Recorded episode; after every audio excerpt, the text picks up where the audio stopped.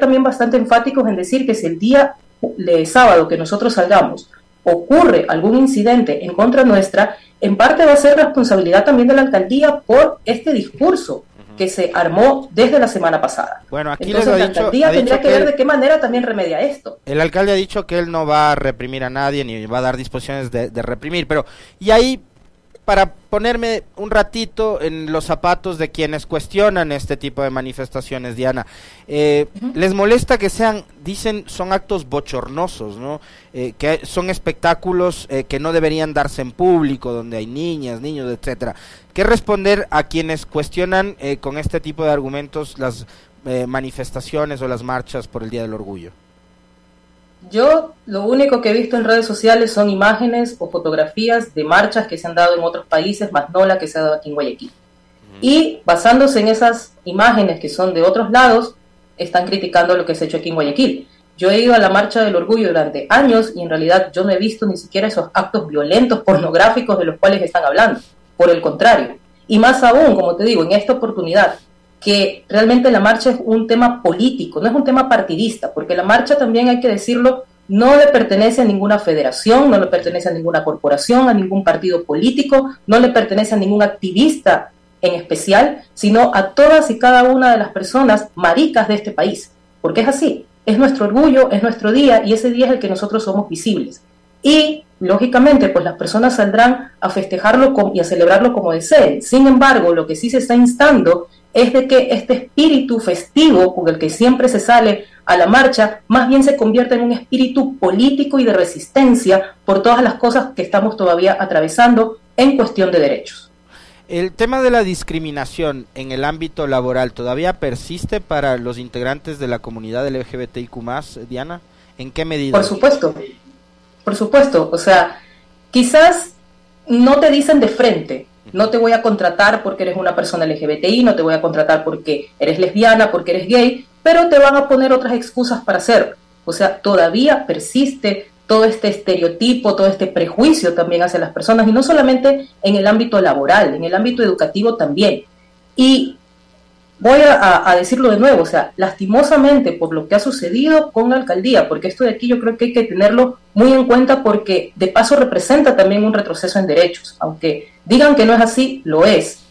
Se ha levantado esta ola de odio y yo he podido ver en redes sociales, incluso hasta por mi propia vivencia, de que las personas al sentirse respaldadas están haciendo bromas, están acosando, están haciendo bullying a sus propios compañeros de trabajo, a sus compañeros de estudio, cosas que quizás antes estaban un poco más controladas o que la gente se aguantaba un poco más en decirlas, pero que ahora al verse respaldadas por este discurso lo están diciendo de forma abierta. ¿Y cuál es la respuesta para ellos? Es que ustedes son personas problemáticas, es que ustedes son personas que solamente quieren llamar la, atención, ustedes son personas que siempre se hacen las víctimas, sus derechos tienen que terminar en donde empiezan los míos y un montón de argumentos más que realmente lo único que hacen es respaldarse en el odio.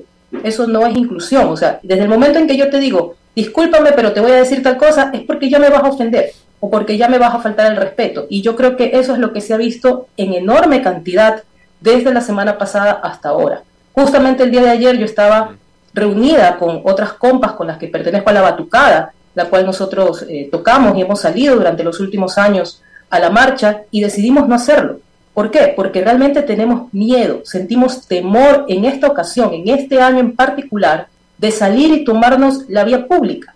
Entonces, para nosotras, por ejemplo, estar con un tambor y estar con las baquetas, si se nos viene la policía encima, no tenemos mucho chance de correr ni de defendernos. Entonces, hemos decidido mejor no salir con los tambores, no salir con la batucada y salir a marchar, porque si algo se nos presenta, pues podremos salir mucho más rápido y defendernos mejor. O sea, hasta en ese punto nosotros hemos pensado, o sea, nosotros no vamos a salir en un contexto de marcha, casi que vamos a salir en un contexto de paro nacional esperando que no nos agreda la policía, porque esa también es otra.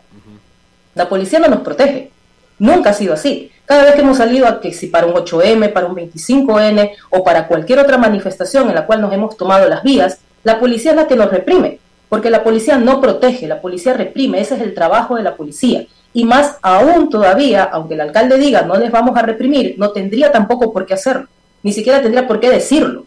Y esto, este discurso también que dijo él de que se le estaba faltando el respeto a la ciudad o se le estaba faltando el respeto a él, ¿por qué razón?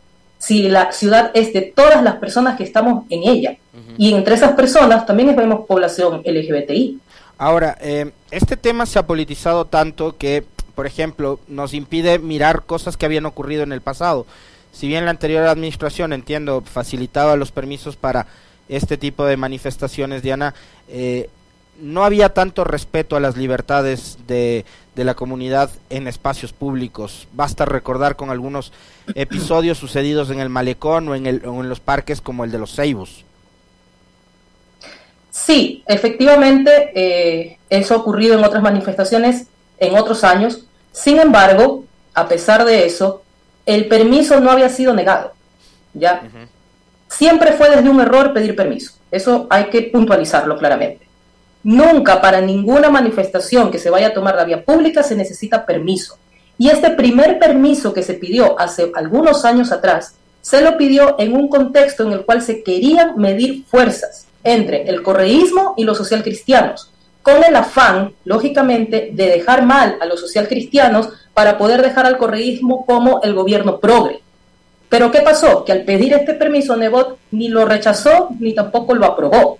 Entonces no hubo manera de hacer quedar mal, como quisieron desde el correísmo, hacerlo quedar mal a Nebot. Y ojo, que yo no soy partidaria de ninguno de los dos partidos, sino que estoy eh, narrando cómo fue que surgió esta fantabulosa idea de andar pidiendo permiso para poder ocupar la vía pública, que realmente fue una cuestión partidista, más no una cuestión política.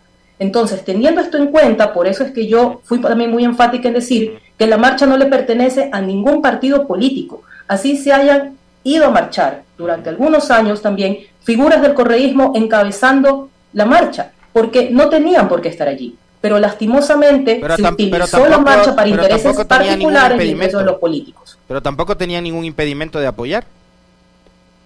no, lógicamente no. Pero si tú, estás, tú lo estás, claro, pero el contexto en el que se hizo no se lo hizo para apoyar precisamente, se lo hizo en este contexto político partidista con el cual muchísimas personas nunca compaginamos y sin embargo fuimos atacadas precisamente por decir que no necesitábamos los permisos ni la venia de nadie para poder salir a marchar. Y ahora, precisamente por eso, se suscitan este tipo de situaciones. Muy bien. Le quiero agradecer infinitamente a Diana Maldonado, activista de derechos humanos y de la comunidad LGBTIQ, con quien hemos conversado sobre eh, lo que se prepara para los próximos días. Decirles que acá en Quito, el 1 de julio, también va a haber una marcha. Les contaba cuál era el, el trayecto, Avenida Amazonas y Colón, hasta la Casa de la Cultura.